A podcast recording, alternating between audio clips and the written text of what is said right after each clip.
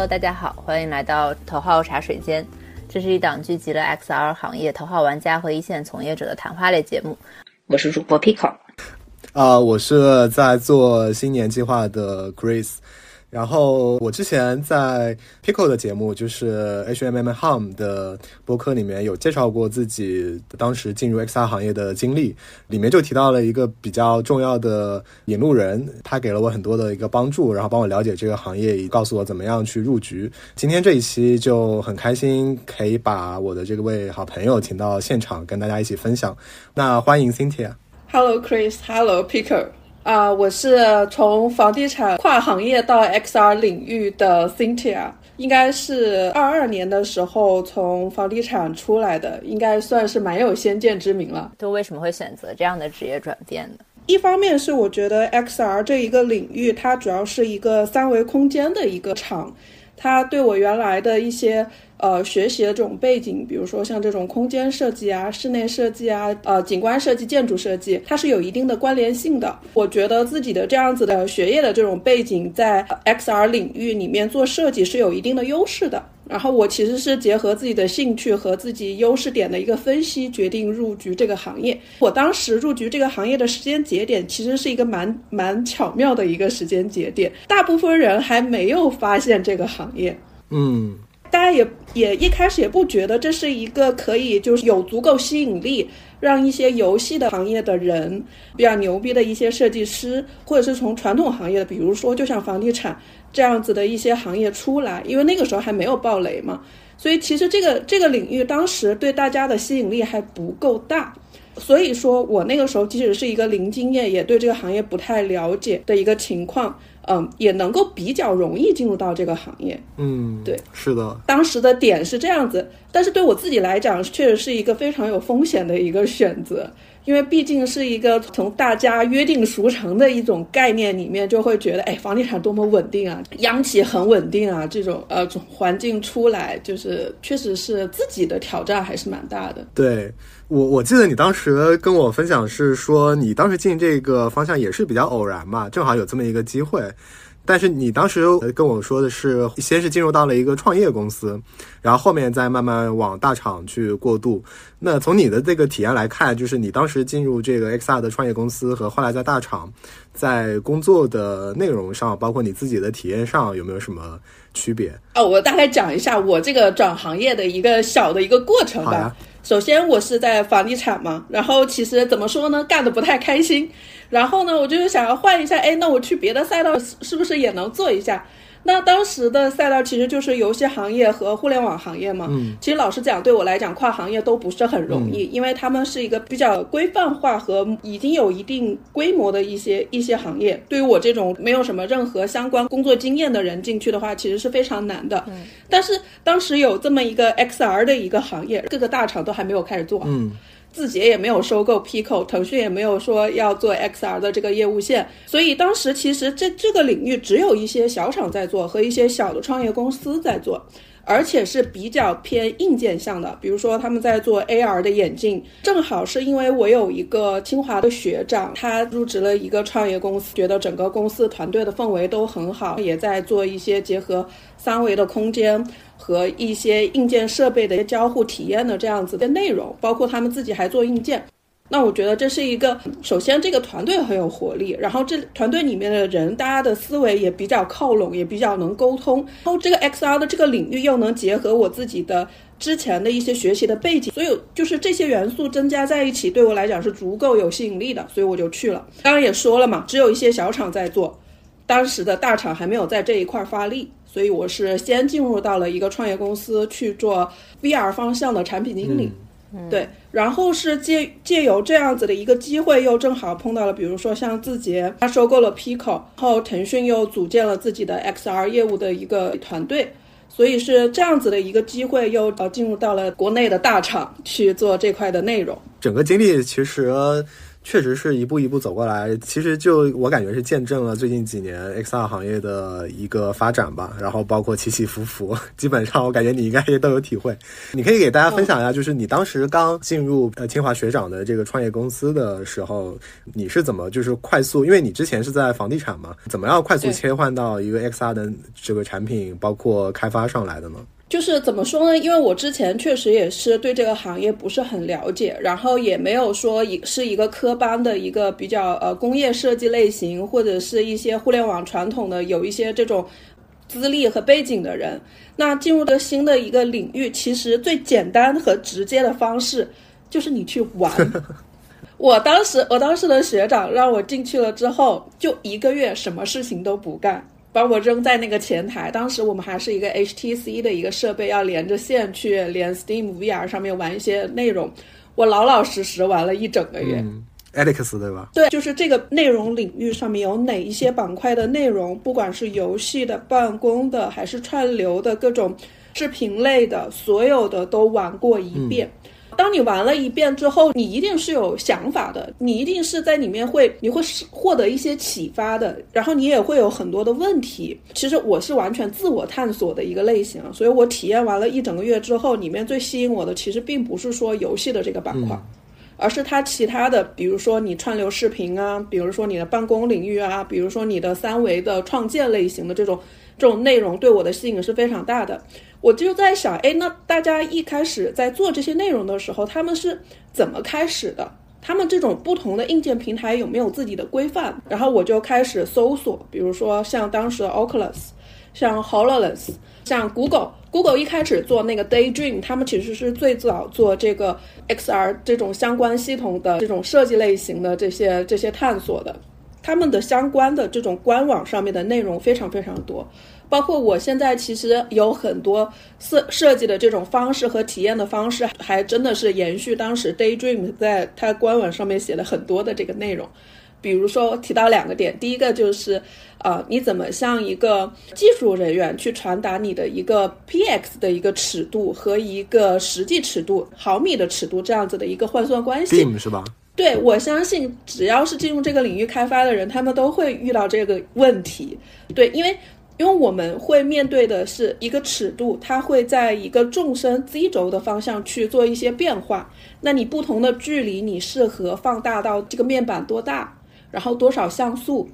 啊，然后这个像素可能还跟这个硬件的显示设备的一些参数的值是有关的。那你在这这么多变量的时候，你像传统的这种手机上面去开发的这些呃换算的关系，其实就不适合了。那我们现在延续的这种表达的方式，还是谷歌当时说的这个一个 dim 等于一个毫米这样子的一个关系。还有一个就是我觉得很有意思的是，我当时看他们的那些设计的那个文稿，发现他们最推荐的一种在里面设计交互的方式就是。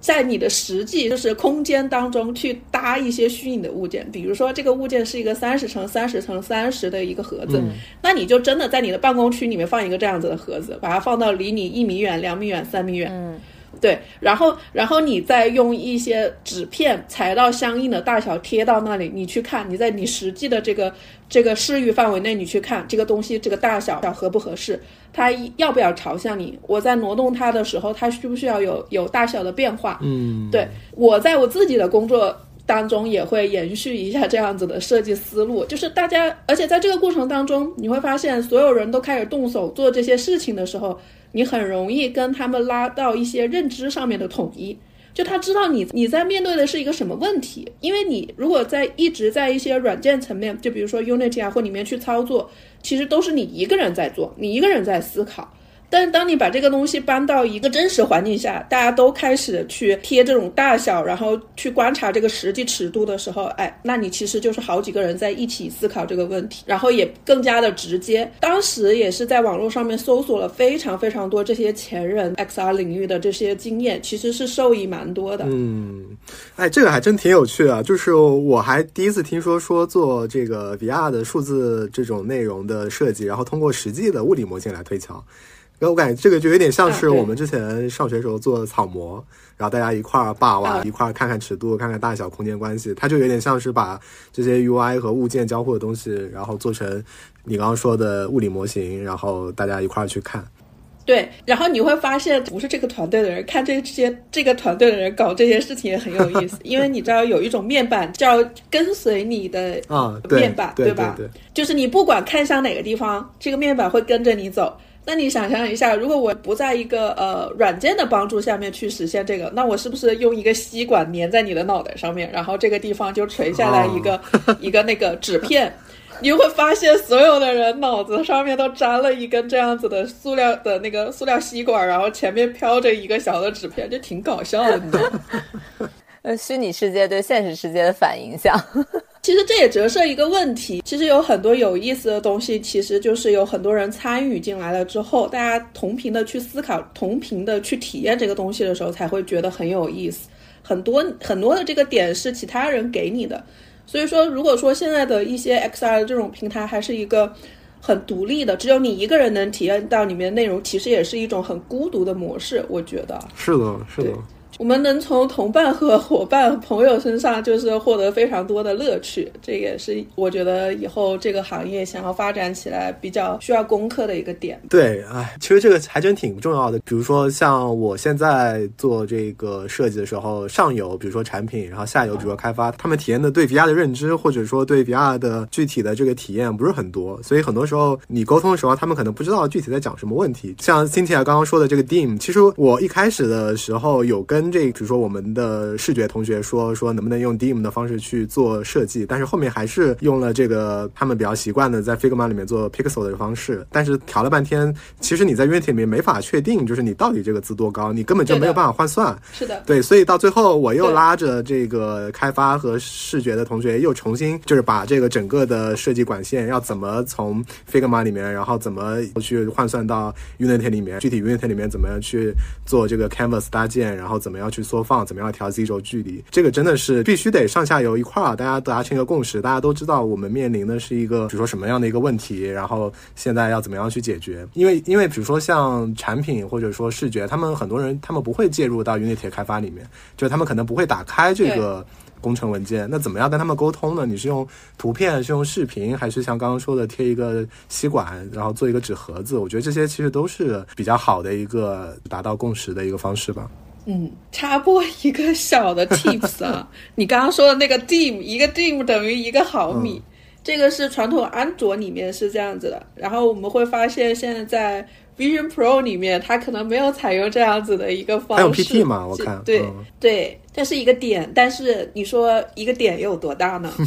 就是你还是不知道它实际有多大，你知道吗？然后我们现在也没有搞清楚，真的还没有搞清楚，就是说这样子的一个一个虚拟的单位换算到一个真实的尺度的一个大小应该是怎么样子？而且里面封装的很死嘛，就相当于其实也不太清楚。但是但是我在设计的，对我在设计的时候是是给了很明确的这个东西的尺寸。应该是一个实际的多少毫米乘以一个多少毫米的一个东西，但是开发过程当中，因为它没有这个换算关系，所以又变成了一个差不多就行的东西。就你换到不同的平台上去做开发，就会遇到很多这样子的问题。我觉得可能我们都理想情况是都以比如说一个毫米单位去做设计，因为这个东西不管它什么设备，它最后呈现的出来肯定都能呈现。但是它各自设备跟这个毫米怎么去换算，这又是另外一个问题。刚刚我们聊了一下你怎么样去快速切入这个行业去学习的，里面刚刚提到的几个点，包括说一个去大量的使用应用，这个其实我之前自己分享我自己入行经历时候，我也是这么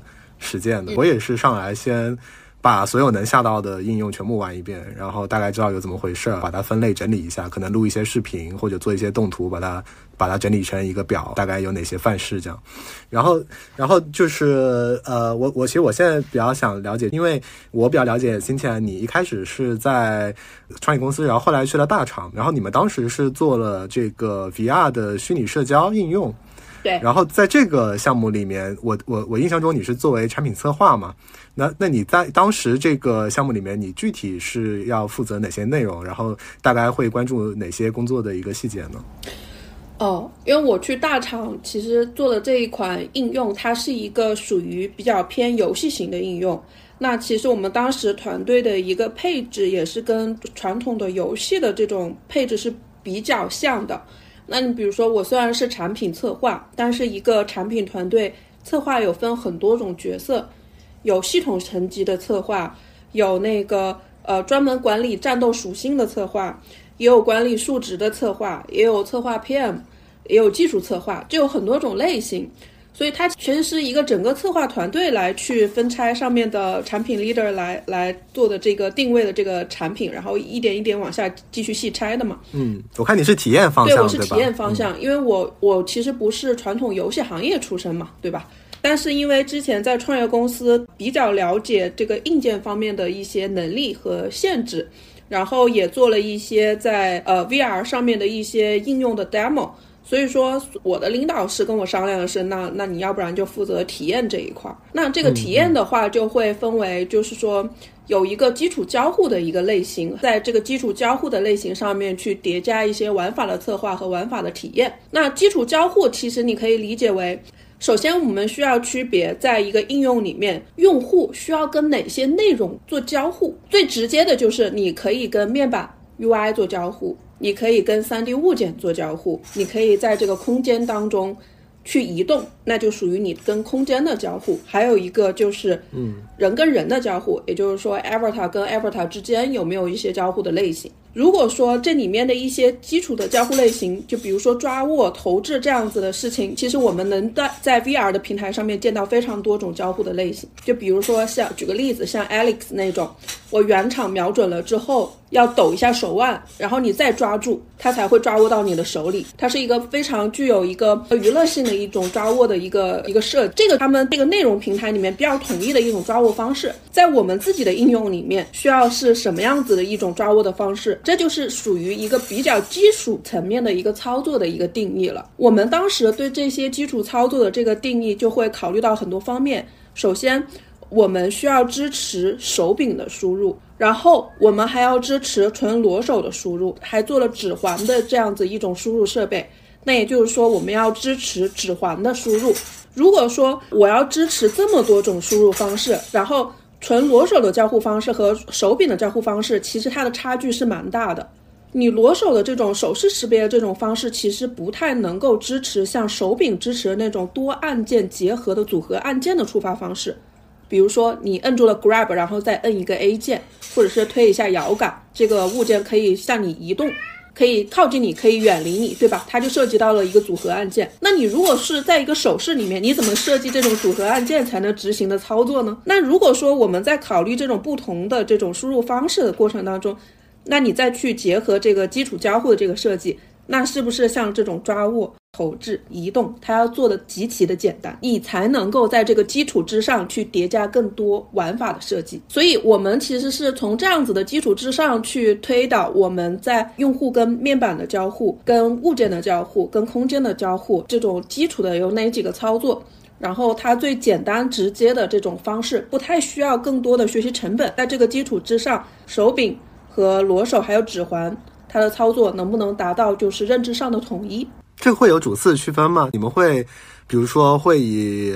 呃裸手作为一个主要的交互方式，然后手柄和指环做适配，还是说三者其实是等同重要的一个设计的参考？当然是有一些侧重的，因为其实呃去年整个一年裸手的这个识别，它的准确度还是远不如手柄的。你可以这么理解，嗯而且我们是一个偏游戏向的一个应用，那很显然，你纯裸手的方式是没有办法完全百分百支持的嘛，所以你当然还是我们当然还是以手柄的体验为主。那那我理解你刚才讲的这些交互的方法，在设计的时候，可能为了拉齐他们的步调，或者是让他们都更加好学习，可能要把他们变得更简单，或者是尽量简化这个流程。那在就是在现在已经有的应用或者是已经开发的流程中，有没有哪些，比如说开发了一个特殊的交互方式而引起的呃新的用户体验的这种？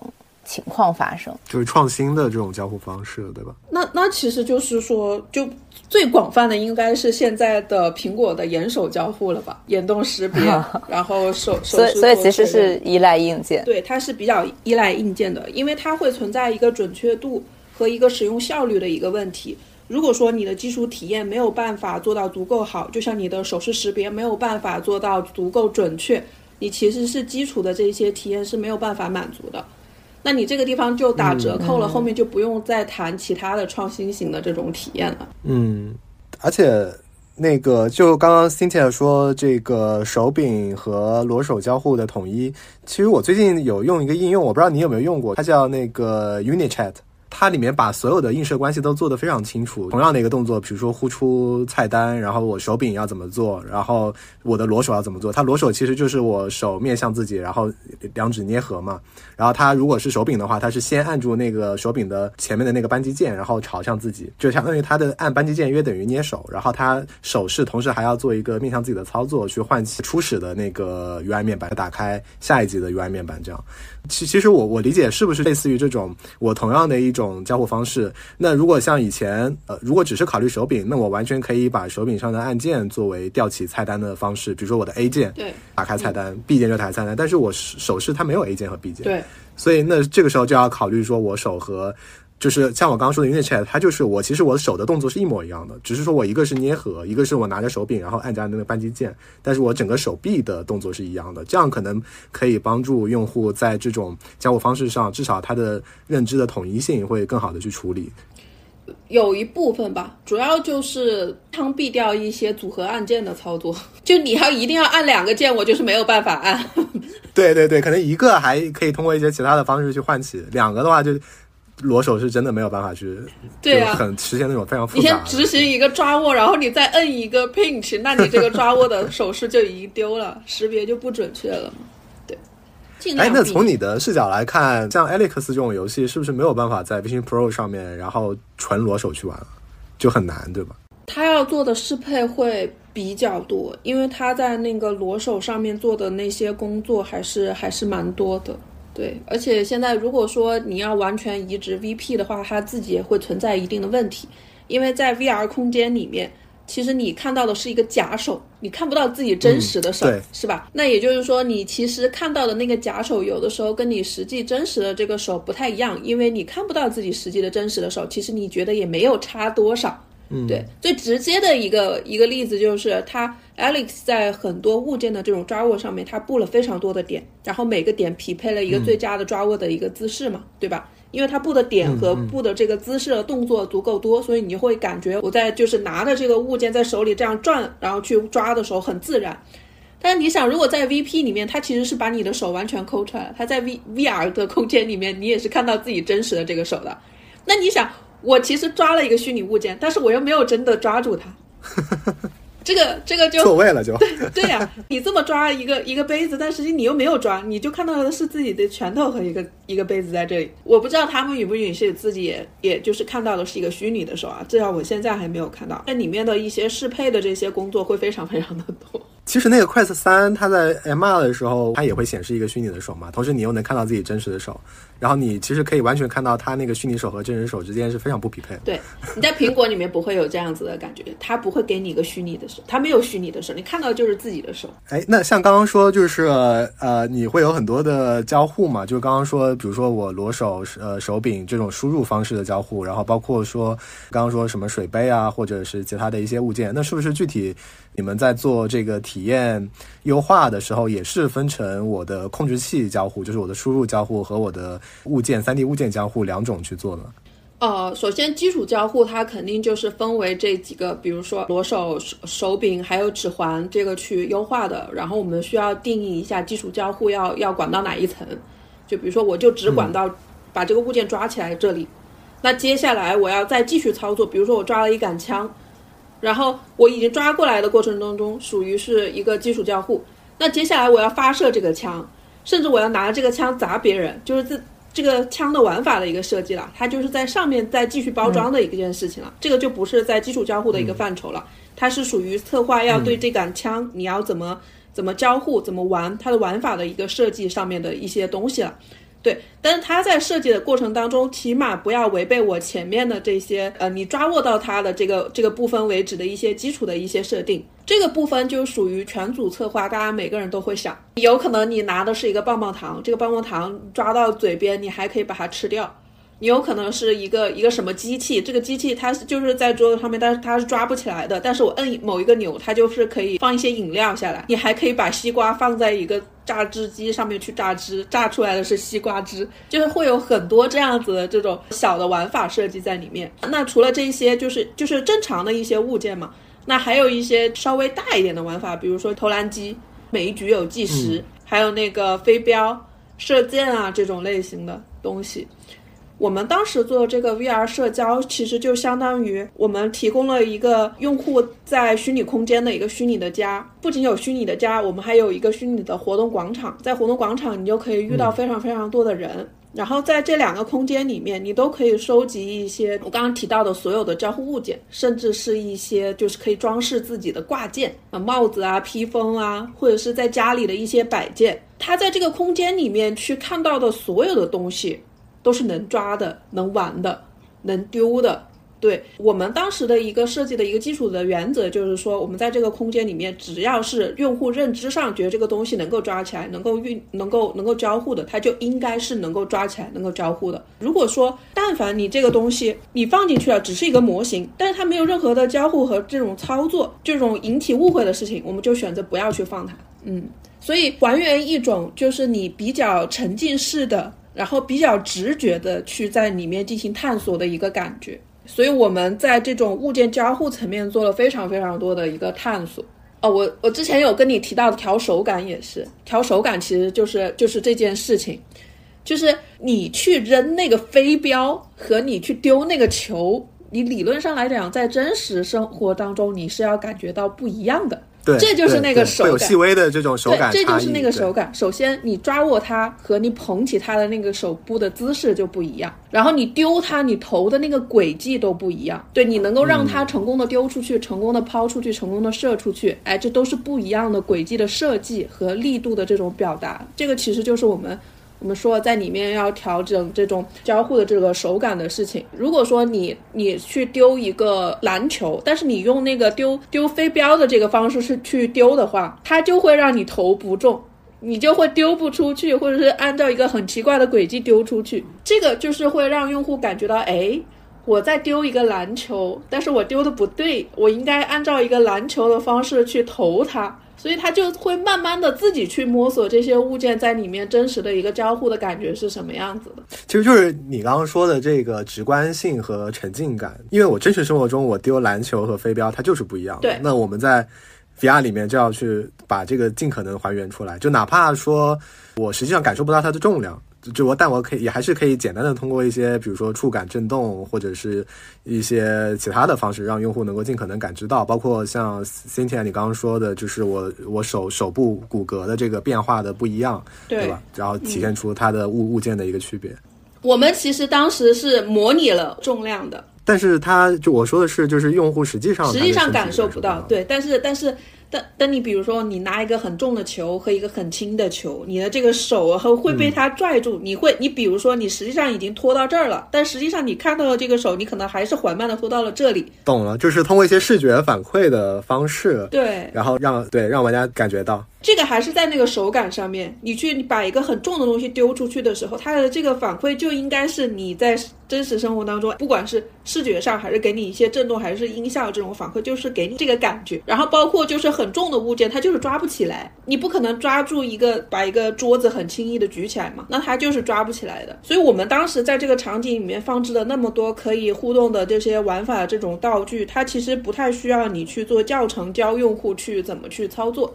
因为你把前面的这种基础交互啊和这种叠加上面的这种玩法都以一种很模拟真实的这种手感和状态去做设计的时候，其实你不太需要教用户这个东西到底是怎么玩的，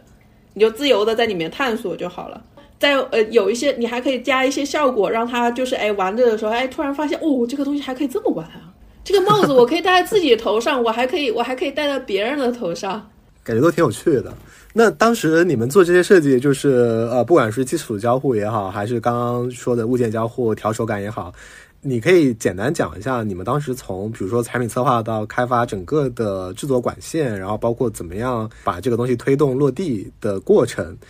是什么样的？可以讲一下吗？其实这个里面包括包括非常多的内容，因为你想你在一个虚拟空间里面，你要看到一个这样子的应用，它其实包含很多资产，对吧？你有这个环境是什么样子的？有 3D 建模，3D 建模，那那你这个环境的这个建模就是它自己的一个管线。你的 Avatar，Avatar 的建模，Avatar 的交互，骨骼的绑定，又是另外一条一条管线。你的这个里面的所有的这种 UI 的这种配置啊、大小啊，这又是那个交互侧的一些一些管线。那我接触的比较多的，其实就是我刚刚说的，在这个空间里面有很多可以交互的 3D 物件。我可以稍微说一下这一个部分。首先，我们一开始就是说策划的同学，我们会有一个脑爆会，大家去想一下，你希望在这个虚拟的空间里面有哪些可玩性比较高的交互物件的这种玩法，然后大家会把自己的 idea 记录下来，分别去针对这这个物件去写策划案。这个策划案里面就会包括这个是一个什么东西，然后它哪些地方是需要能交互的，它需要在交互的过程当中有哪一些动画特效和那个音效。的这样子的一些反馈会会写的比较清楚。接下来，然后交互的同学就会把这个案子拿到手里去，把里面的交互合理化。比如说，用户是在哪个地方会看到这个东西？什么时候通过什么样子的方式能够触发这个物件上面的这种这种效果？然后它上面会不会有一些玩法？对，就比如说这个东西我投到 A 身上，投到 B 身上，它会不会有一个比赛的这种机制？谁投的准不准啊之类的这种东西？然后还包括里面的一些动效和特效的这个设计是什么样子的？它的时长，然后它要不要回滚，要不要重新播放这种类型的东西。再接下来的一个环节就是交互稿出完了之后，动效、动画和 3D 模型的同学就要根据这个案子去进行深入的这种设计了。那前面提到的，比如说我们策划就会在里面去规定，就是这个物件里面哪些部分是能够交互的。那这个对于 3D 模型制作的同学就非常的有影响，因为他需要在建模的时候把可把需要交互的那些部分拆开，因为你要把这个模型上面可交互的部分拆开了之后，在后面的技术去绑定这个功能的时候，它才能够绑定到可交互部分的那个碰撞体上面。这个其实是一个蛮大、蛮有影响的一个点，因为我们之前在跑这个流程的时候，就会发现三 D 模型的同学他其实不知道你这个东西是怎么交互的，所以他建成了一整块，对，后面就后面就就会返工嘛，后面你就你会需要就是再找到他把这个模型这个部分重新建出来，再拆开，这是我们后面跑出来的一个经验嘛。就其实前面说到，我猜到了交互稿后面的话，你像动效、特效，然后包括模型制作，它其实就是一个三条线并行的一个事情了。大家把这个需求拆分好，然后一起去完成，然后到最后的时候把这几块组合在一起，就相当于这些人在制作这个资产的过程当中，技术的同学也拿到了产品和交互的这个策划案。去进行功能层面的开发，然后我们会存在一个交付时间节点的不同，比如说有可能这个技术同学先完成了技术的这个部分，但是我们的模型还没有做好，就会用一个非常粗糙的一个白模，比如说它是一个咬手鳄鱼。那可能就是一个块儿加两个牙齿的那个凸起，然后我们就用这个东西来去验证它的交互的这个功能 O 不 OK？然后就像你说的，这个时候技术和策划怎么去验收就这个能力？其实我们当时也跑了一些技术的这些管线，技术的同学会根据这个交互物件去做这个交互物件所需要的功能组件，然后这个功能组件会露出来一些接口，比如说我这个飞镖它的这个轨迹是什么样子的，力度可不可以调整，最后的那个状态机。那个动画挂在哪里？那个音效挂在哪里？他会给我们开发这样子的这些功能的组件，然后呃，他会调一个他觉得 OK 的一个参数。然后这个时候，策划和交互的同学就会来看一下这个东西 O 不 OK 嘛？然后我们会在自己的电脑上面安装整个工程，然后就相当于是策划同学自己去调那个参数，调那个手感了。最后就是呃，你前面的模型资产、动画的资产全部都到位了之后，再把它们都组合在一起。其实我们的策划团队和交互的团队都。都会需要有一定的 Unity 的这种引擎的操作的能力，因为有很多东西都是需要我们自己去配置、自己去调那个手感的。比如说前面提到的那个丢飞镖的这个，其实你丢的那个过程当中，它其实是一个发射的运行的一个曲线。对，有的时候技术同学不太了解你具体的这个需求的时候，他可能一下子没有办法给到你一个能够完全把你的这个需求做出来的一个功能的组件。那这个过程当中，你就需要去不断的跟他去沟通。然后你可能跟他说，哎，这个地方我们是不是可以做一个曲线的一个接口？然后你可以把这个接口露出来，让我也能够配置一下，这样子我们的这个丰富度就会增加，策划的这种控制程度也会会更好一点。这个过程就基本上是这个样子的。我们在里面其实也踩了非常非常多的坑嘛，就像你说的，各个团队，美术的同学、交互的同学、产品策划的同学，很多之前他是没有一些就是引擎的操作的这种经验。和 VR 的这种体验的，就很多时候大家的认知是是没有拉齐的，所以在这个过程当中，就比如说像之前说的这个拆分模型啊，或者是这种动画的那个燃到哪里，音效要加到哪里啊，这种很细节的东西，就是在里面不断的去磨合啊。这个真的是一个就是一个磨合的过程，包括你刚刚说的调参怎么调，对吧？然后比如说开发留了一个接口，让让那些比如说产品和交互对于整个的用户体验有更明确的认知，他们去最后把控这个这个参数体验。嗯。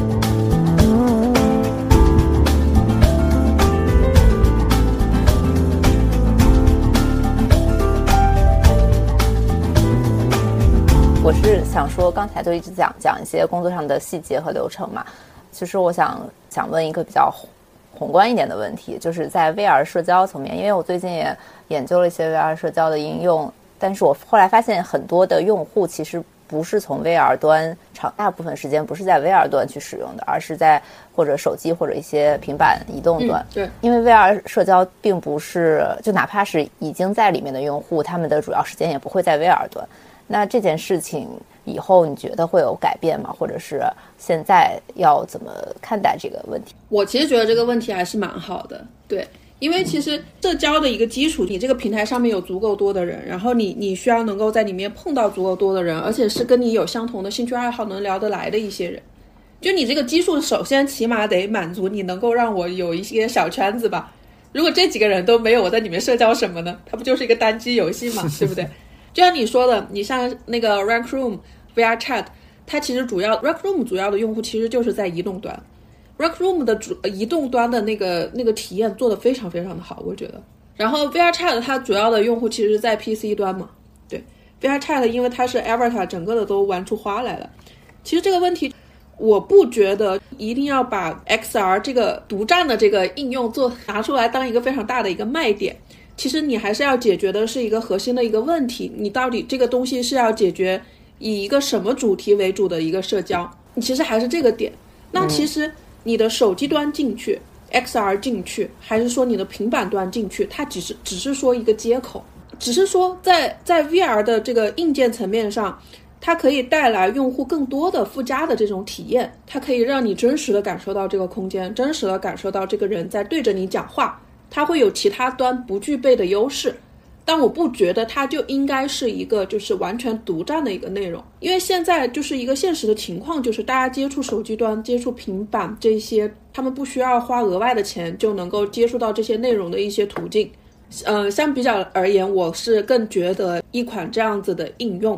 你可以主打在 XR 上面，你有很多放大的体验的内容，但它绝对不是一个某一个平台呃独占的一个应用。哎，那你有没有发现，现在哪一些类型的社交圈，就是 VR 这些新的体验，能更更对他们有更加的加成的？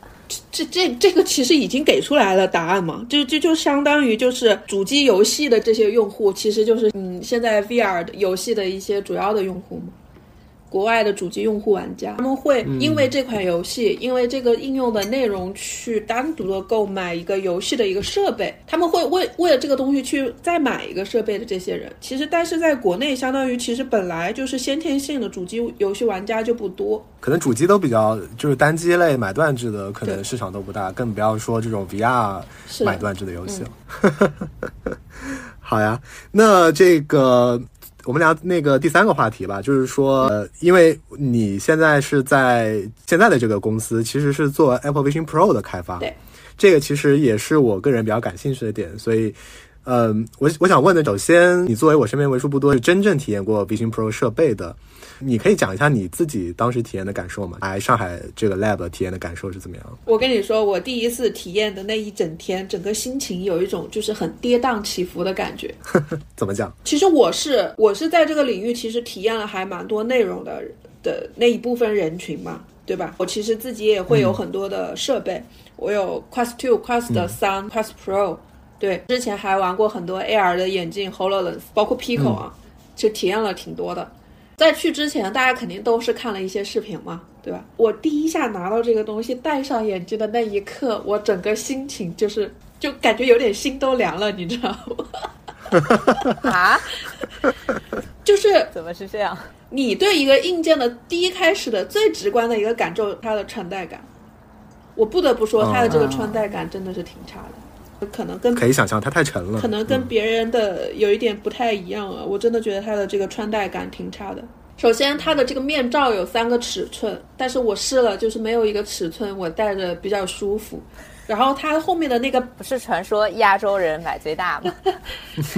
不知道，不知道，它的那个后面不是有个很粗的那个绑带在这儿吗？你要戴不对位置的话，那整个就感觉它就压在了你的这个眼眶的下面。我一开始可能就没有戴对，然后我的眼罩的这个尺寸也稍微有一点问题，但我没有试到那个合适我的眼罩，导致我就玩了一个小时，我的眼眼眶已经压到疼到不行了，你知道吗？所以我整个整个体验是非常非常的不好的。我一开始玩它也没有什么教程，你知道吧？然后它里面的一些基础的这些交互跟其他的硬件又不太一样，而且它是眼动的。就比如说我说到的一些系统层级的基础交互，就是我怎么回到主菜单，我怎么关闭这个应用，它其实都有自己的设计的逻辑。但我一开始体验的时候又没有教程，我就整个的一个操作懵逼，你知道吗？穿戴感极差，然后操作懵逼，我整个我当时的感觉就是心情就是有一点跌落到零的那种感觉。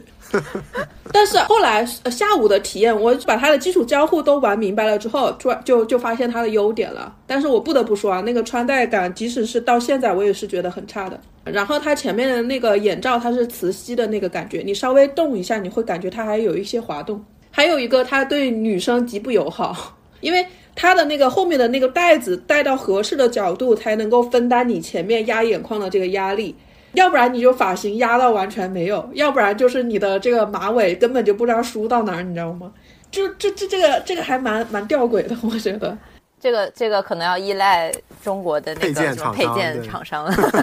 那也很难，他我看那个袋子，它有一点就是好像我不知道那个怎么改啊，它不感觉那个操作的空间应该没有像快三那么大。对我其实觉得快三的穿戴体验已经还不错了啊，穿戴体验还不错的前提是我把它的那个原生的袋子换掉了，换了那个 Bobo VR Two 的那个，那个就那个就那个就还蛮舒服的。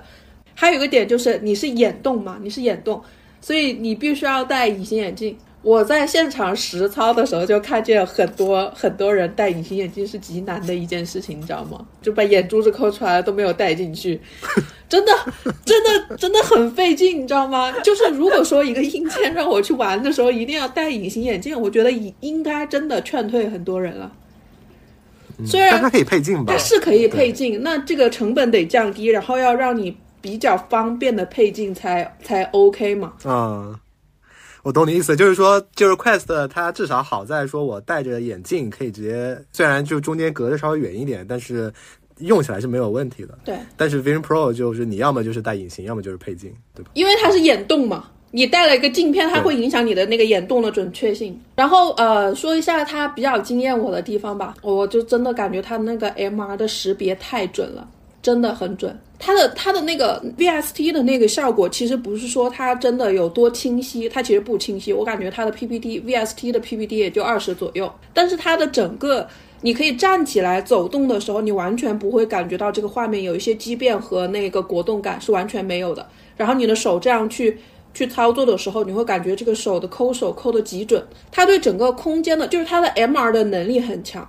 它对整个空间的这个理解，它可能这个三 D 的这个网格面重建非常的快，然后非常的准，而且它的整个系统层级的基础交互应该是做的非常非常的好。虽然它就是封封装的很死，但是它的整个它自己提供的那些体验是非常非常的好的，包括那个毛玻璃的那个效果。你比如说两个面板搭在一起的时候，它的这个面板会有一个轻微的渐变，然后过去。当你的这个面板拖到离桌子有一点距离的时候，它这个桌子上面会有一个微微的真实的桌子上面会有一个阴影。然后你继续往下拖的时候，它应该是穿到那个桌子里面的，阴影消失，然后穿过去的那一部分，你明显的感觉到它有一些透明度，它精致到这种程度，而且。它的那个面板体验的那个 bar，因为我们在那个 Quest 平台上面也体验了很多的办公的应用，比如说像那个 Immersive，像那个 Quest，呃，就是它的串流的那个那个场景里面，不是也可以调出来很多面板吗？你就是这个面板在空间当中的这个组织，它其实是一个你搞不好体验就会很差的一个一个事情。就是你比如说像 Quest 的它的那个串流的那个场景里面，它的那个面板，你去拖拽这个面板的这个远近的时候，其实感觉感感受上不是很好，它没有根据你的这个角度啊、这个远近啊做一定的这个适配。所以你就会经常存在把好几个面板放叠在一起，然后就是调不到一个你很好的一个位置，他们在空间当中各种打架的这个问题。但是在 VP 上面，你去拖动那个 bar，极其的舒适，我可以这么说，非常的舒适，就是 pinch 住那个 bar 往往前推。它甚上面甚至那个文字的排版都微微的根据那个距离有一些改变，然后整个会变大一点。然后你的 pinch 住的时候，你转一下 pinch 的这个手的这个角度，它的面板的朝向会有一点微微的改变，但是它整个的大的朝向还是朝向你的看它的这个角度的。它会它是在一个球面的一个关系里面去去做一个转变。比如说你从你的眼睛的右方把它拖拽到左方，它你会感觉到明显是在一个球面的上面进行。了一定的这个滑动，整个的它的这个变化、动画呀什么的就都很微妙。这些基础的这个体验是是还蛮好的。它的多窗口就是排布的时候完全自由的，完全自由。对，体验就是这个这个里面其实感觉很微妙，你只有自己去试才知道。因为你如果之前试过，像我刚刚说的 Quest 的那个串流的那个里面。包括像 immersive，immersive 其实就是给你提供了五个站位，五个面板的站位，然后让你一起去拖拽它嘛。对，它其实就是你如果这个体基础的这个体验做的不够好的时候，你其实让它整体移动，给它一个规定的排布，会是一个更好的选择。但苹果不是，它就是让你在空间当中自由的去摆放。但这自由的摆放的过程，你的体验极极微妙极好。我觉得这个是还蛮恐怖的一个点，因为我之前有在创业公司写过这个 bar，你知道吗？我也想要这种无极的调节，就是很难。不得不说，体验的细节，对你你说的这个点，我好像之前没有见过有有谁分享过，还挺有趣的。嗯，它这个确实是里面的细节会非常非常的多。整个 VP 就是在上面做应用开发的这个过程当中，会感觉跟 Quest 的这种平台上面的这个。逻辑会比较的不一样，它有自己的这个思路。就就 VP 来讲，它会拆分两个空间，一个是 Share Space 和 Immersive Space。那 Share Space 其实是他们比较主打的一个能力。为什么这么讲？是因为在 Quest 的平台，它其实是没有应用多开，就是它想做，但是一直没有做到一个我可以应用开很多的这种这种能力。它即使是在 Quest Pro 上面，也只是说我在一个三维应用里面调起了一个二维的第三方的应用，实现这样子的多开。但是苹果不一样，它在它的 Share Space 里面可以打开非常多的这个第三方的应用。对，然后你还可以通过 volume 和那个窗口的这个形式摆放它在空间当中的位置。你进入到 share space 点了之后，你才能进入到这个应用的独占模式。我个人的感觉就是，他们可能你在 share space 下面存在的那个形态是一个比较必要的条件。你可以没有 immersive 的状态，但是你一定要在 share space 上面会有一个有一个那样子的。东西就是它 Share Space 的应用，你刚刚说有二 D 有 Volume 嘛？但是是不是还是以二二维以一个 UI 窗口的形式居多啊？就是我可能在空间不同位置摆放各个应用的窗口这样子。我其实觉得这个是看你应用的一个类型，对，看你的设计了。就是窗口它其实就是很多平面型的这种应用移植起来会比较容易嘛。那你像 volume，那其实就是说你这个这里面的三 D 的内容，你可以直接搬到那个 Shell space 下面，你甚至可以在 volume 里面摆放一些面板和三 D 的这种这种元素放在一起，因为它是一个盒子，然后你可以这样在三维空间里面去拖拽。嗯，理解了，理解。你就想想啊，你一打开，我识别到了一个熟悉的一个 MR 的环境，就比如说就是你家的这个客厅，然后你之前打开的那个十，比如说十个应用。你现在的这个位置也依然被记录下来。你在打开的时候，它还是在你之前挪好的那些位置，它就它就有一点像你家里的 家具的这种感觉了。而且它空间识别的这个能力就很强嘛，它其实是能够它系统层级是能够识别到这个空间是什么样子，它是哪儿哪儿，然后记录下来的。只是说这个接口它是不没有开发给第三方的应用嘛。那其实有点像，就是 Quest 的，呃，就是 Meta 它发布会上说的家居的那个配件，只是说它其实更加像是一个小的装饰配件，但是在 Vision Pro 里面它其实就是一个应用，但是它以 Share Space 的方式在你的家里面去呈现。嗯，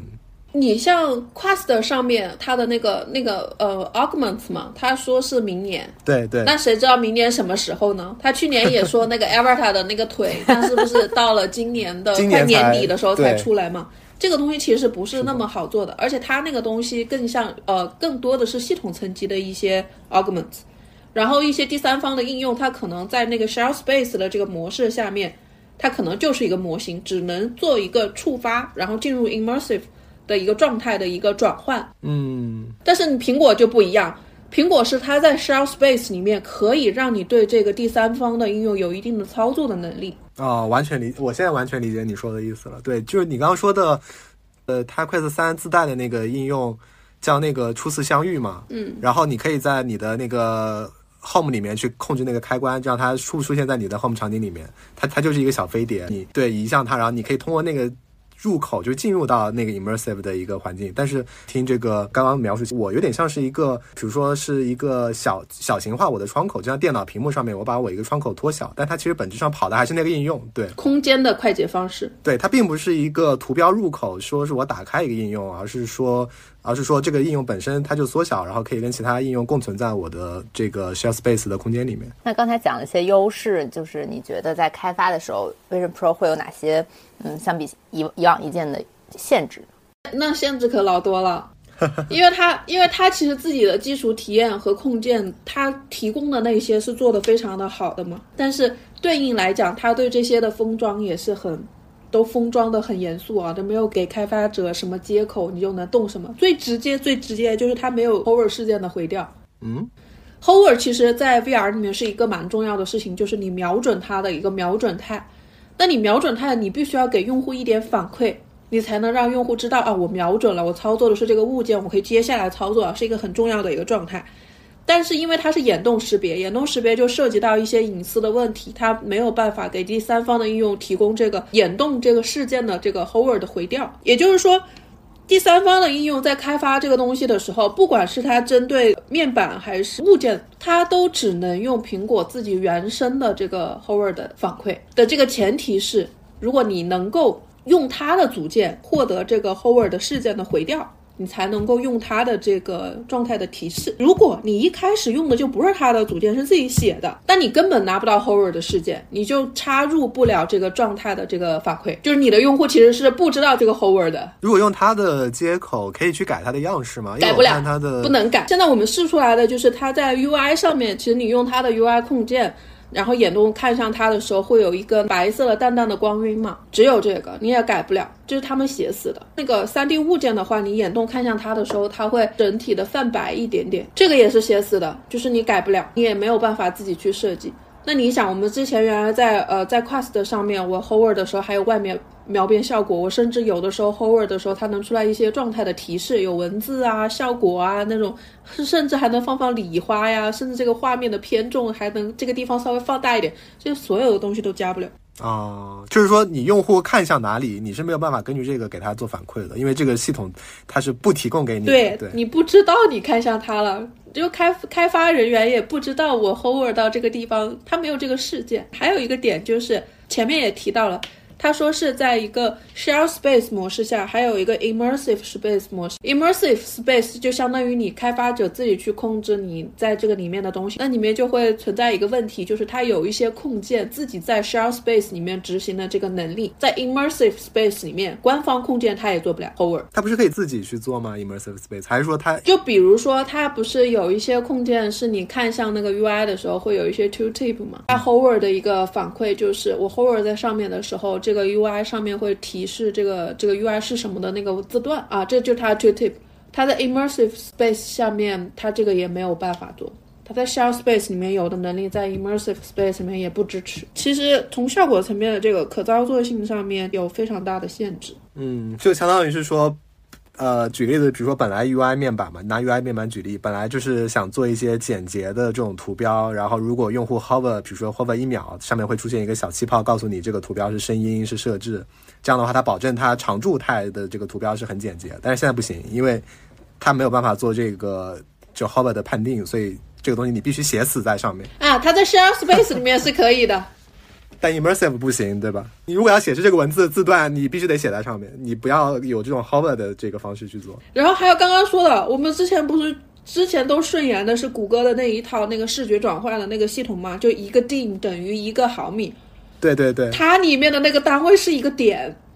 那这个点有多大呢？不知道。就是这这这也是一个很大的问题，就就没有办法去做这样子的一个转换。它这个等效缩放，我印象中他提到说这个。反正它保证用户入眼的那个 PT 的值是差不多的嘛，但是我拖远拖近，它那个面板会自己自适应，这个也应该也是系统分装的能力吧？它是系统封装的能力，但是我们在实际的设计过程当中，它的这个需求不可能契合所有的需求的，它只是说在面板层面比较合适，但是你真的假设你这个就需要操作 3D 物件了，它放在空间当中。你人可以移动，虽然他们不建议你移动，断头是可以的吧？小范围的移动是可以吧？那你跟这个物件的关系就发生了变化，对吧？然后你还可以拿到足够近，你把这个物件拖到这儿，那那你这个东西之前的设置还合理吗？它其实不太适合所有的这个情况，它还是会会有一些定制的东西在里面的。了解，那其实差别确实挺大的。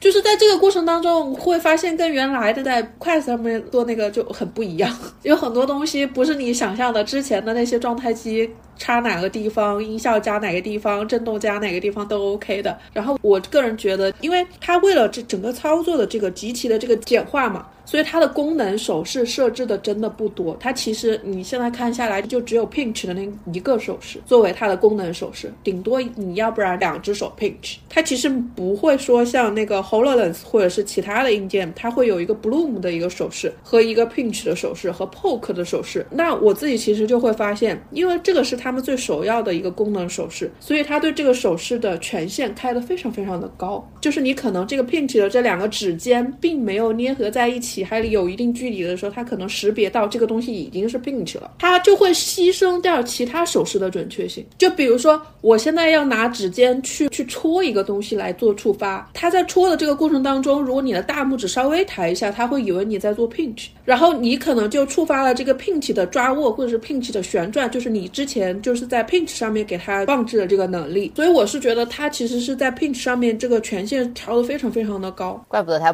不建议自己加手势，它会导致你做 pinch 的时候很准，但是你但凡搞一点别的那种手势，你就会存在跟他误触的情况。嗯，懂了。我印象中他是还是支持自定义，而且他还鼓励你去做一些，比如说他那个 demo 里面有你把你的手变成一个星星，然后去发射什么的这种玩法嘛。但是确实像刚刚说的，如果它跟这种系统级别的手势它比较相似，或者说它在某某一个阶段它可能会导致误触，这个确实是就是在自定义手势的时候需要考虑的一个因素。就是过程当中其实会发现蛮多问题的。嗯，这个还真的是只有实操过的人才知道，就是像我们可能。只是看一些这个 chat，就是它的这个 session 的我视频啊，可能大概知道怎么回事儿，但其实对实际开发的时候才会懂这个里面坑在哪儿。这个也是把你请到我们的播客，然后分享的一个原因。对，因为现在像这种呃一线的从业者，然后还是做这个 Vision Pro 开发的，真的还比较少。这个其实就是等它这个硬件真的发布出来之后，你跑一下做一下就知道了。然后，而且它现在的这些这些接口是没有放出来，不代表以后它不会放出来。确实是。那刚刚聊到就是说。Vision Pro 和 Quest 的一个区别嘛？那其实我比较想问的就是，因为刚刚也说 Share Space，就是如果它其实我理解它是比较想要用户在 MR 的这个场景里面，就是基于现实，然后去体验观影也好，或者其他的一些应用。那么在做 MR 的应用和 VR 的应用，Cynthia，你觉得它们中间区别是什么？它只是说我没有一个 immersive 的环境吗？还是说其实它从这种创意性上，或者说空间利用上，也会有一些别的维度的思考呢？嗯，区别还是蛮大的嘛。如果说你只是做一个 VR 的层面的一个应用，其实你不需要有那么多空间识别的那些镜头啊什么的，感知的输入的模块你都可以不用加。你你的整你只是一个显示屏嘛，那你的硬件。也会重量啊，或者各种方面都会有一个比较比较轻的一个处理嘛。但是它主要强调的其实就是 MR 的一个能力。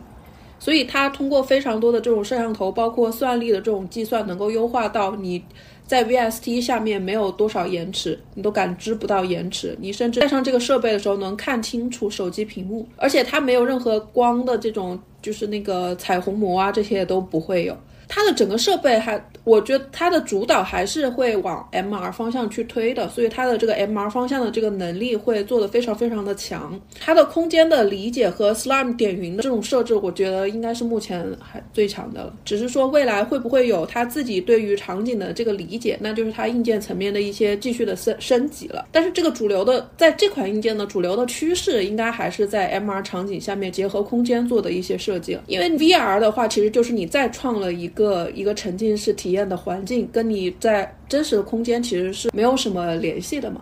但是你可以想象，未来如果说 MR 的这个能力足够强，它真的就是对场景的理解的这个能力也提升到非常强的话，它的渲染能力也很强。它其实就是可以把你现在看到的 VST 的这个画面、天地墙的这些东西，来贴上一些虚拟的这个场景。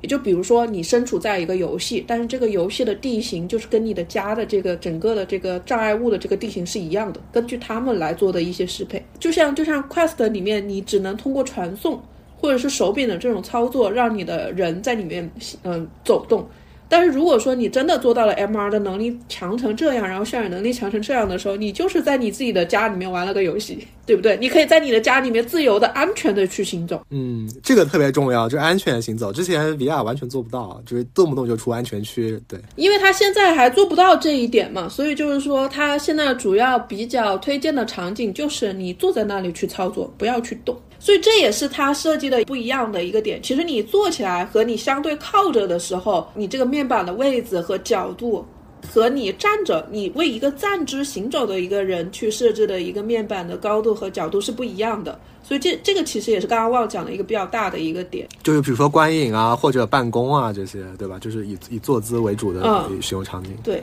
那你然后你就是 MR 的一些桌面的这种小游戏是可以的。哎，那你有就是试过在周围的光线环境不那么强的时候，比如说夜晚的这种呃，它的透视的情况会比 Quest 三要好很多吗？这个我不太清楚，因为我去体验的时候，基本上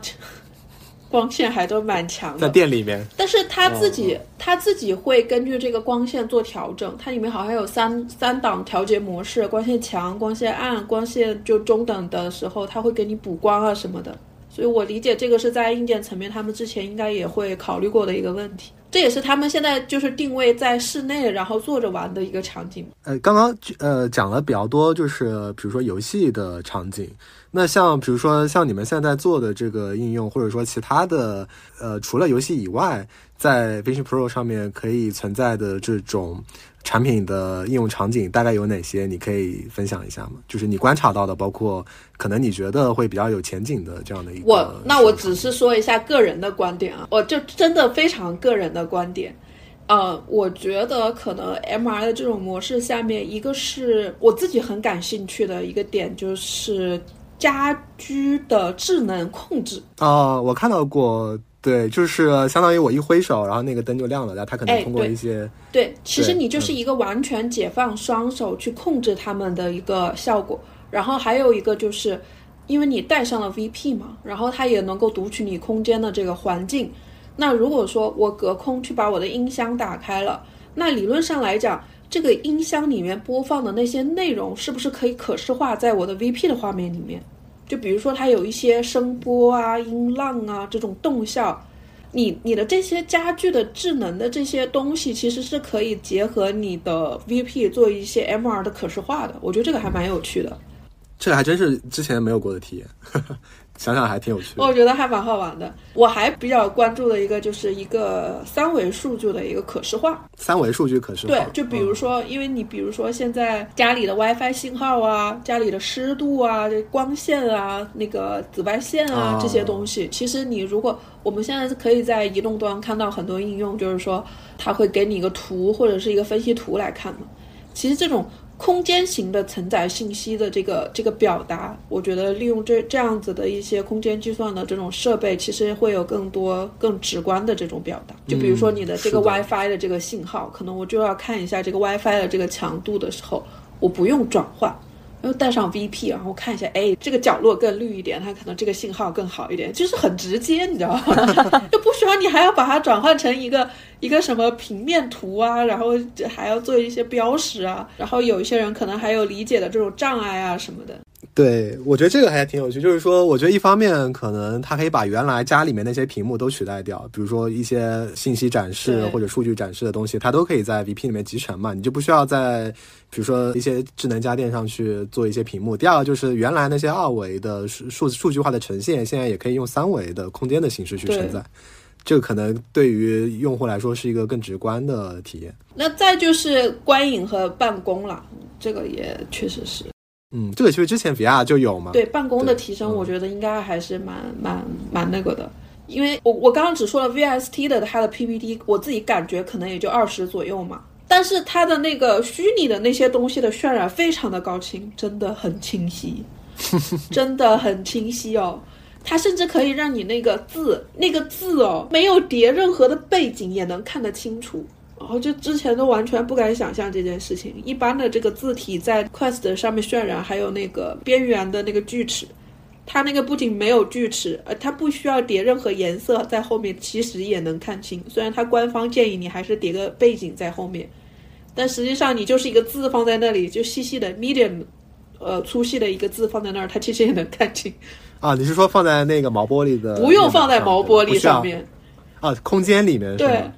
它也能看嗯清。虽然它官方还是建议你把它放在那个有衬底的地方嘛，因为其实你的环境可能会比较复杂。所以你相信那个空间音频看了以后会落泪吗？啊，空间视频对吧？嗯，对，这个这个东西跟这个照片、视频的内容还是蛮相关的。你你首先其实还是被这个照片的内容的是否有意义的影响是更大的。就是这个东西到底是一个二 D 的还是一个三 D 的这个呈现，就是就扪心自问，真的真的有那么重要吗？其实你还是被这个内容本身去吸引了，就它可能会给你一些感官上体验的很多其他层面的这种升级，但是真的它是不是一个最核心的一个一个升级的一个点？我觉得这也是分这个照片内容的。我觉得他做的比较比较棒的一件事情就是他把这整个流程非常的简化了。你你以前我们像搞一个三 D 的这个这个空间的视频或者是照片，你得用专业的设备吧，然后你还得先导通在一个 PC 的电脑上面，然后你才能传到硬件上面对吧？那它其实是把整个工作流跟你创作的这个工作流大幅度的简化了。你可以通过 iPhone 直接拍，拍完了之后直接在 VP 上面你就可以直接查看，这就很简单。对，那你操作的成本和你创作的这个成本降低到这种程度之后，那你就会想，哎，我既然已经开始拍一张照片，已经去录一个视频了，那我为什么不把它拍成一个三 D 的呢？这对我来讲又没有什么增加什么难度没。有什么额外的，对啊没有什么额外的对啊那如果是这样子的一个状态下面，你这个上面的内容是不是可能更多呢？对，我觉得可能是这个意义会更大一点。嗯就是 UGC 的的这个内容会越来越多，包括你个人的这种录制的东西，之前都是就是公司或者团队去做的嘛，但是你现在会有更多的个人的媒体媒介在这个平台上面呈现。对，对，他这个就是他一直做的，其实就是这件事情。你比如说那个眼动和那个裸手这样子的一个搭配组合型的这种眼手交互，其实你说以以前眼动有吗？Hololens 很早就有了，对吧？裸手裸手的那个能力，Quest 已经做到很强了。因为我们之前也做自己的硬件，叫那个指环嘛。指环它其实是一个三 DOF 的一个东西，它我们当时没有做成六 DOF，就是指环加裸手变成一个约等于六 DOF 的东西。但是你就会发现，你在内部去统一这个东西，两个团队就是很难去做这种协调统一，然后有一个共同目标的一个东西，然后把它做得很好，其实很难合作的。就是苹果就是经常能够把协作的这种事情全部都流程都打通，然后让它变得足够有效率、足够好用。那我们下一个问题，请请 Cynthia 大概介绍一下开发 Vision Pro 的具体工作流程和软件技能。嗯，就是说，呃，因为刚刚呃，就是你提到说在 Quest 上面，就是或者说在 Pico 上面，在安安卓系统上面去做这整个的一个交互，包括体验设计嘛。那在这个 Vision Pro 上，呃，你们是用他们原原生的这些，比如说像这个 Swift UI，然后这个 Xcode 这些。包括在 Mac 上面去进行操作，然后流程会不会有什么不同呢？哦，这个流程确实不一样，因为用的是它比较原生的这个工具嘛。我现在还不在产品团队，我现在在设计团队，所以我现在用到的一些设计的这些表达，基本上还是像 Figma、Sketch 这种平面类型的表达的工具。只是说会遇到很多，比如说这个东西的空间位置和空间大小，这个确实是需要定一下的。这个信息其实用传统的二 D 的这些东西不太好表达嘛，所以我们自己我自己的一个流程，我会把它放到一个三维的空间软件，比如说像 Unity 里面去看一下大小、实际的标注啊或者是什么的，然后再把这个工程文件给技术，或者是我我再画一张平面的这个图，能够足够表达它这个空间的信息，这是一方面。还有一个就是我刚刚也说了。就可能自己真的搭一个真实的一个三十乘三十乘三十的一个东西放在这里，然后去贴一张纸，在不同的距离去看。哎，那我其实我有个，我刚刚其实也就想问一个问题，就是说，呃，你做你做这个就有点像是 prototype，就是原型，但是是一个纸质或者是模型化的嘛？那会不会你们也会做一些？Unity 里面或者其他的这种软件里面做成数字化的原型设计，会会有这种情况吗？目前还没有。嗯，就主要还是开发侧去写这个功能和逻辑，对吧？对，因为现在其实刚刚开始做这件事情嘛，然后主要是技术那边会跑比较多，然后其实现在也就是大家都在磨合的一个阶段。对于它原生工具里面哪些跟之前的开发不一样，这些东西也都在摸索。它自己的官方视频能看到实现的东西。在你实际自己去做的时候，在 immersive 下面就实现不了这个东西，也都是在摸索的一个过程当中。对，所以我们现在就是就是说，设计侧的一个主要核心的一个表达，还是在面板层面和那个空间的这种空间位置和空间大小这个层面的表达会比较多。这个目前来讲是还行，只是说未来有没有更快捷、更更有效的方式，就比如说像我们之前。在前司里面，嗯，技术给你写一个功能组件，然后你自己就可以在里面调参数，节省双方的时间嘛，免得说我现在让你调一个参数，只有技术同学帮我调。这种未来会不会有？我觉得可能也会有，但是不确定什么时候了。对，还是还是现在还是在磨合的一个阶段。呃，OK，那那我觉得今天这个整个聊的已经很很多了。对，然后其实因为我们这一期呃播客录制是二零二三年的最后一期嘛，所以其实也想借这次机会问一下辛切，然后你对于二零二三年整个行业的，就是整个 XR 行业的一个观察是什么样的？包括说对于明年你会有什么样的一个展望？我自己的体感啊，因为今年确实也找了挺多工作的，就年初的时候被裁员，年终的时候又找到新的工作，各种变动。哦，然后我在找工作的过程当中，国内的所有的 AR 的硬呃硬件小厂大厂，VR 的 XR 的我都面过。我自己最大的一个感觉就是，大部分的这个行业里面的人给我的感觉还是一个。觉得它是一个风口或者是一个机会，这种类型的一种一种投入，而不是说我对这个行业的一个，就比如说 XR 这样子的一个设备、硬件设备，它的基础能力是什么，它做到什么，它的特点是什么，然后你基于这样子的一个一个理解去去去想、去思考，到底什么样子的内容适合用这种硬件的形式去表达。适合用这样子的一一个媒介去去放大它的优势。我觉得我自己的感觉就是，大家还是一个各种概念和呃流行趋势的一种缝合。苹果推了眼手交互啊，那我一定要推一个眼动，推一个裸手啊。今年有 AI 了，那我是不是结合 AI，一定要在 XR 上面做一些应用或者是什么？我觉得大部分人给我的感觉是这样子的。就像我之前提到过，就是说。这个这个媒介到底适合什么样子的表达？你可能每个人都有自己的想法，我觉得这个想法是很重要的。就是你对它的一个理解和你结合自己的一些认知，你觉得什么样子的东西是最适合这个东西做一些表达的？我觉得这个是一个原生的一个思考，就是用户能够在这个上面获得什么，这种媒介能给用户带来什么？这是一个非常底层的一个思考。因为老实讲，你真正优质的内容，你真正好的东西，真正适合这个东西，其实还是基于你对这个设备，对于真正一个需求的一个挖掘。你即使是再小的一个需求，你做做到足够好了，它其实你还是会有用户的。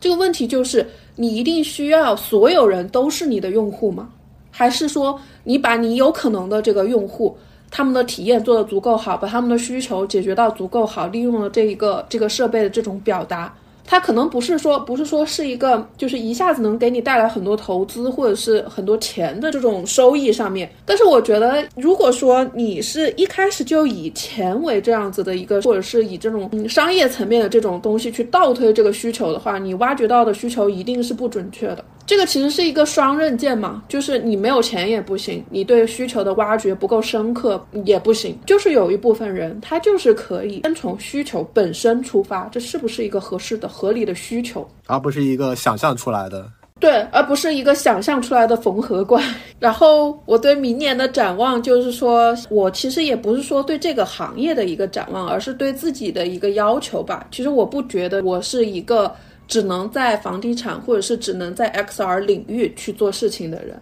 其实你作为一个设计师，理论上来讲，你应该有的能力就是你能够兼容不同的端、不同的设备的能力去做设计的，不是说。你只能够限制在某一个端上面的，这个是一个不可持续的一个事情，因为以后还有可能出来 AR 的设备。有可能出来更多，呃，比如说像脑机接口这样子的一些设备，那你跟你的领域不一样了，你你就不工作了吗？你就找不到事情做了吗？你就被裁员了吗？我觉得这个都都不是可持续的，而是说你要对现在已经有的一些科技的带来的这种变化，能够及时的让自己去跟上这些变化，知道这里面的东西有哪些不一样。最重要的一个点就是你到底对什么东西感兴趣，你的核心竞争力是什么，然后你去结合这样子的一些。新的媒介、新的端去放大你的优势，我觉得是这样子，而不是说我现在要换行业，我就换到了 XR，我原来的背景啊，我原来的优势我都不要了。其实不是的，如果是我自身来讲的话，我对我对建筑行业、对空间设计永远保有热情，我还会持续不断的去关注这些领域的一些事情、一些项目。虽然大家可能说这个是一个比较沉默的一个行业，但是人类的这么多年的一个文明的一个沉淀，不是说我没有了这个行业，没有了这样子的一种设计类型，它就不存在了的，它永远存在。所以我觉得这个其实，嗯，作为设计师也好，做产品也好，你自己内心保留的一个火种，去不断的让自己跟上这个世界的一个变化，然后你去在中间去找到你自己的切入点，然后去放大自己的优势。我觉得这个是。整个的职场生涯里面持续需要解决的一个问题，我觉得我们要突破的是这样子的一个能力，能能够让自己更大、更多面。对对，然后二四年的展望就是希望自己现在做的东西能上线吧，希望能早日体验到你的应用。行啊，那我们今天就录到这里，我看都快两个小时了。好啊，那祝 Cynthia 明年的应用能顺利上线。那我们今天的节目先到这里，OK，拜拜拜拜拜拜拜。